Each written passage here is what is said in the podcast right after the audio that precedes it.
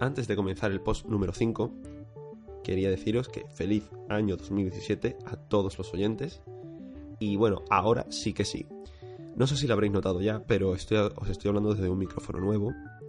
Eh, y bueno, quería comentar un poco qué micrófono es y mis impresiones. Tampoco he podido utilizarlo mucho, pero sí lo suficiente como para, en fin, deciros qué tal. El micrófono es un Meteor Mic de la marca Samsung. Es un micrófono cardioide, es decir, capta los sonidos de, sobre todo del frente. Y bueno, estuve leyendo y tal, me estuve informando. Y para lo que es el tema de podcasting y de grabación para una sola persona, eh, lo recomendaban bastante. Yo lo he estado probando y la verdad es que me ha gustado mucho. Primero, el aspecto mmm, eh, a mí me encanta. O sea, es muy pequeño comparado con los otros que había en el mercado. Eh, y también viene con un trípode incorporado. Entonces, así como inversión inicial, mmm, para los otros micrófonos tenía que comprarle un trípode y... En fin, el gasto subía. Este también tiene el, o sea, el enganchito tipo rosca para añadirle un trípode. Pero ya os digo que con el trípode que trae incorporado, un trípode chiquitito, puedes acoplar el micrófono como tú quieras. La verdad es que va genial. Tiene un botón de, de silencio y una ruletita con el que vas aumentando o disminuyendo el volumen. Está muy, muy bien. También venía incorporado con un software, que es el que estoy usando ahora mismo, que es el Samsung Sounddeck. Así que, genial. Espero que el sonido haya mejorado. Era mi intención. Y con ello, poco a poco, también la calidad del, del podcast, del canal. También quería comentaros que sigo con la voz tocada. No sé si también me la habréis notado. Y tampoco quería grabar antes. Ya estoy un poco mejor, así que me he dispuesto a grabar porque es que antes con la tos era imposible, ya como os comenté por Twitter. Y bueno, básicamente el podcast número 5 quería comentaros eso que con el micrófono nuevo pretendo subir un poco la calidad del canal, del canal de podcasting. Y bueno, también quería eh, cambiar la música del inicio. Sí, ya sé que es muy pronto, no sé, no sé si es pronto, si voy tarde. Eh, la canción que elegí me gustó, la había apropiada y era de Creative Commons, es decir, que podía usarla, tener una licencia gratuita y me pareció apropiada. He visto otras que me han gustado mucho, así que también las iré probando y qué tal quedan y la cambiaré.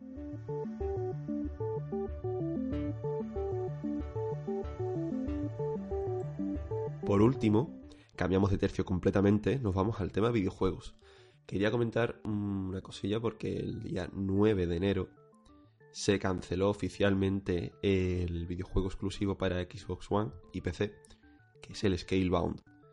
Y tanto a mí como a muchos jugadores, bueno, en general se puede decir que es una mala noticia para todos los jugadores, pero en concreto a los seguidores de Xbox One eh, nos ha sentado mal porque, a ver, es un juego, pongo situación, que empezó a darle la, o sea, se empezó a dar la lata con el juego hace mm, bastantes años, yo diría que desde 2014, si no me equivoco.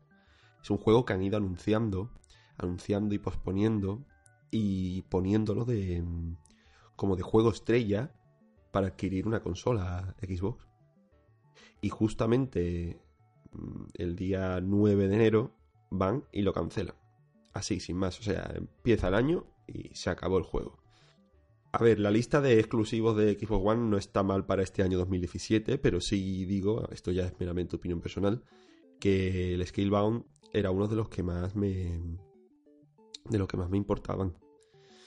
Así que un fiasco para mí y para los jugadores en general.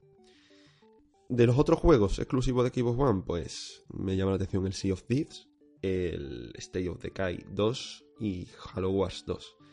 También el We Happy Few. Y hay uno que me llama mucho la atención, que es un indie, que tiene ese aspecto como de... Es un, bueno, es un plataforma indie en dos dimensiones. El juego se llama Cuphead, cabeza de taza. Y es en dos dimensiones y es un género plataforma.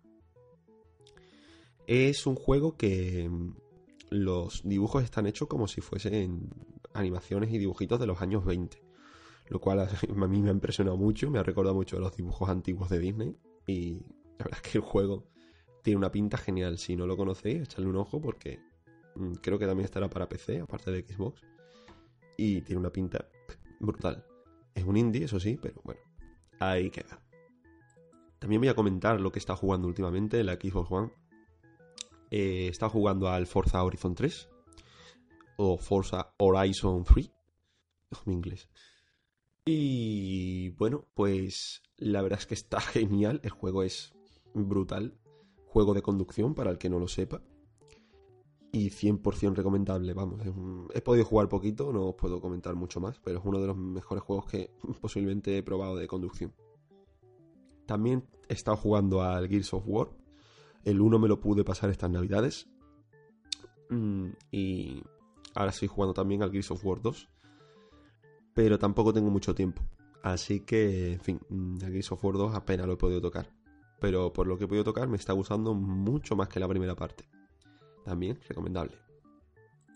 Y de las rebajitas de Navidad de Steam, pues he pillado dos juegos. Uno es el Rocket League, que lo quería desde hace pues unos dos años. O sea, ya era hora de que me pillase el Rocket League. Juego de coches que juegan al fútbol, sí, como lo escucháis. Si el que no lo conozca, pues también que le eche un vistazo y muy muy divertido, sobre todo muy recomendable para jugar con amigos. Yo ya lo he podido jugar con amigos y es una risa continua. La verdad es que es muy muy divertido. Y también he podido adquirir el ¿cómo se llama? El Battle Block Theater.